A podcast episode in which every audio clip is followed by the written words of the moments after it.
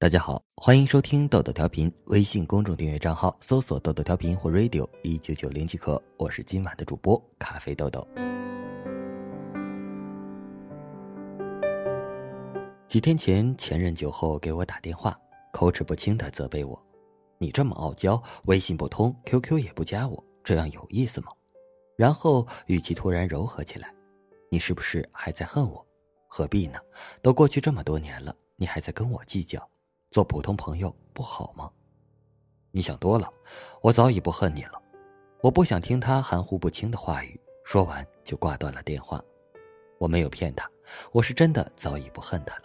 爱的反义词不是恨，是忘记。他对我的伤害让我曾经恨过，但时过境迁，我的伤口已经痊愈，我已经不再做关于他的噩梦，很少会想起他。我原谅了他对我做的一切，同时也淡忘了他。他曾辜负了我对一个人的期待，颠覆了我的世界观，但从另一个角度来说，他也成就了现在的我。没有他出现在我的生命里，没有那几年的痛苦失望，我一定不会是今天这个样子。我接受今天的自己，也就原谅了造就现在这个我的他。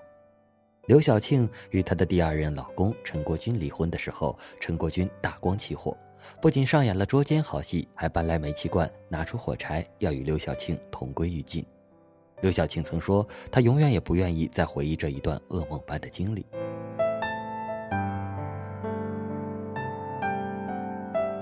离婚以后，陈国军出了本书《我与刘晓庆不得不说的故事》，让刘晓庆陷入舆论的漩涡，对她的演艺事业影响巨大。刘晓庆当初对陈国军不可谓不恨，甚至说要老死不相往来。可是，刘晓庆在做客河北卫视大型综艺节目《明星同乐会》时，节目现场，第二任丈夫陈国军意外现身，这也是刘晓庆与其分手二十六年后的首度碰面。两人谈及当年事，陈国军就自己书中所写内容跟刘晓庆道歉。刘晓庆说：“你写的那本书，我压根就没看。”两个人在后台不但相谈甚欢，频繁互动，还拉钩约定陈国军再写一本书，把当年被愤怒情绪蒙蔽的那些言论纠正回来，还事实真相。相对于恨来说，忘记是一个更薄凉的词，但在某些情景下，忘记是对别人的宽恕，也是放过自己。如果刘晓庆沉浸在恨里，怎么能开启她的新生活，谈一场又一场超越年龄、奋不顾身的恋爱？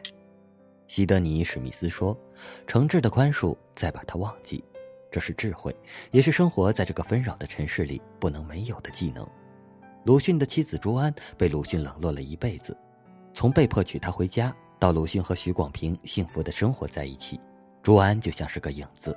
鲁迅从来没有正眼看过她，与其说她嫁给了鲁迅，不如说是嫁给了鲁迅的母亲。她在周家的实际身份其实就是周母的贴身侍女。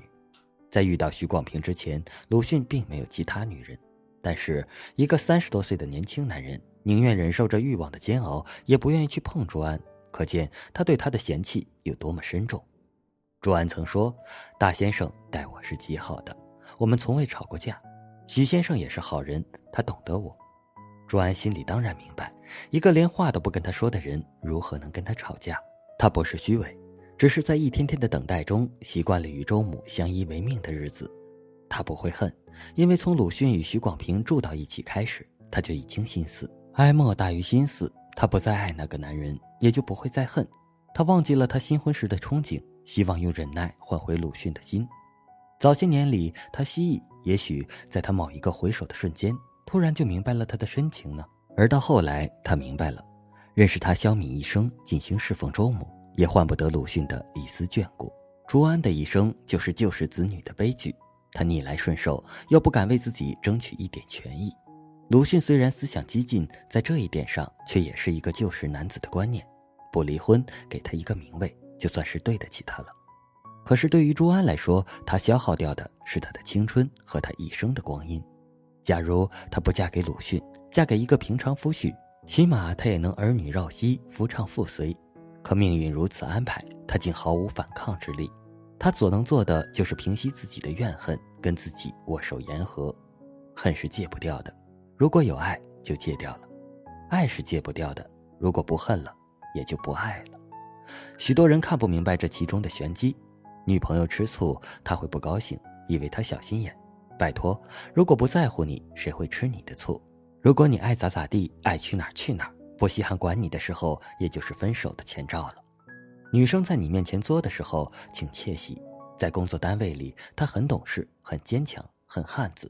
只有在你面前，她才想做个弱女子，才会卸去盔甲，做真实的自己。爱是每一个女人的软肋，不爱了，我们就不会再吃醋，不再使小性子。没有爱，也就没有了恨。时日一久，最终的结果就是两个人相忘于江湖。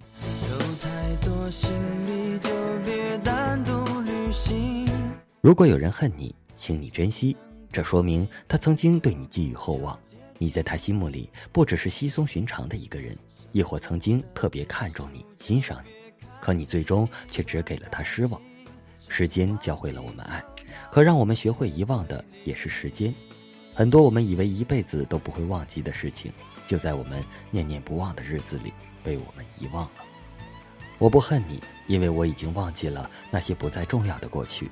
爱的另一面不是恨。是忘记。能够忘记爱情，忘记伴侣，忘了孤寂，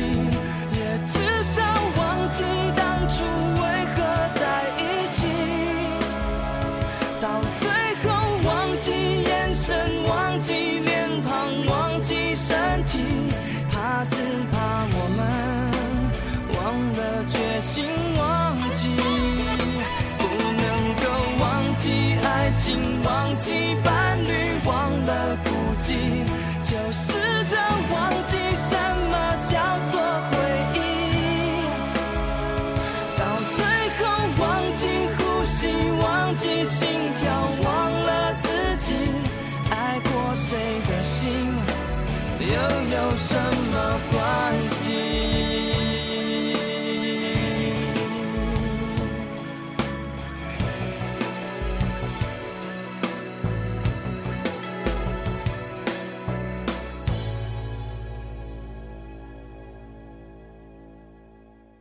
一个月不见，你们还好吧？忘记二零一六、二零一七，从明天启程，不断更陪伴你每个夜晚。记得关注微信公众订阅账号“豆豆调频”或搜索 “radio 一九九零”。明日苹果手机的小伙伴有福了，敬请期待。我们明晚见，今夜好梦，晚安。